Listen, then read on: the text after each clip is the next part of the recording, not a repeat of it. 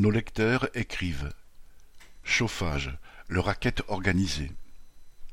En ce début d'année, Crystal Habitat, le bailleur du HLM où j'habite à Chambéry, nous a annoncé 10% d'augmentation sur les charges pour le chauffage, car le prix du mégawattheure a été quasiment doublé par la société de chauffage urbain de la ville.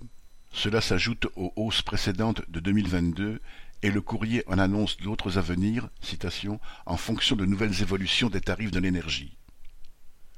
Quid du fameux bouclier tarifaire du gouvernement On savait déjà qu'il était percé, car il prévoyait des hausses des tarifs du gaz ou de l'électricité jusqu'à 15% à partir de ce mois-ci. Mais on apprend aussi, dans la lettre du bailleur, que la subvention de l'État sera versée d'abord au fournisseur, le chauffage urbain, qui ensuite la reversera aux clients. Quand est-ce que cela se fera? Mystère. En attendant, ce sont les familles des quartiers populaires qui font l'avance. Comment trouver les sommes supplémentaires alors que nos salaires et nos pensions sont bloqués? À nous de nous débrouiller. Et quel contrôle aura-t-on sur les montants de remboursement affichés? Aucun.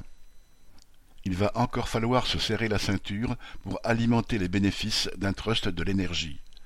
Car le chauffage urbain est géré en délégation par une filiale d'Engie qui a vu ses bénéfices atteindre des records pour l'année 2022. De son côté, la municipalité de gauche se targue que le réseau de chauffage urbain soit, citation, le plus vertueux de France. Il utiliserait 80% d'énergie renouvelable. C'est peut-être vert, mais en attendant, nos comptes sont dans le rouge. Et ni la mairie ni le bailleur n'agissent.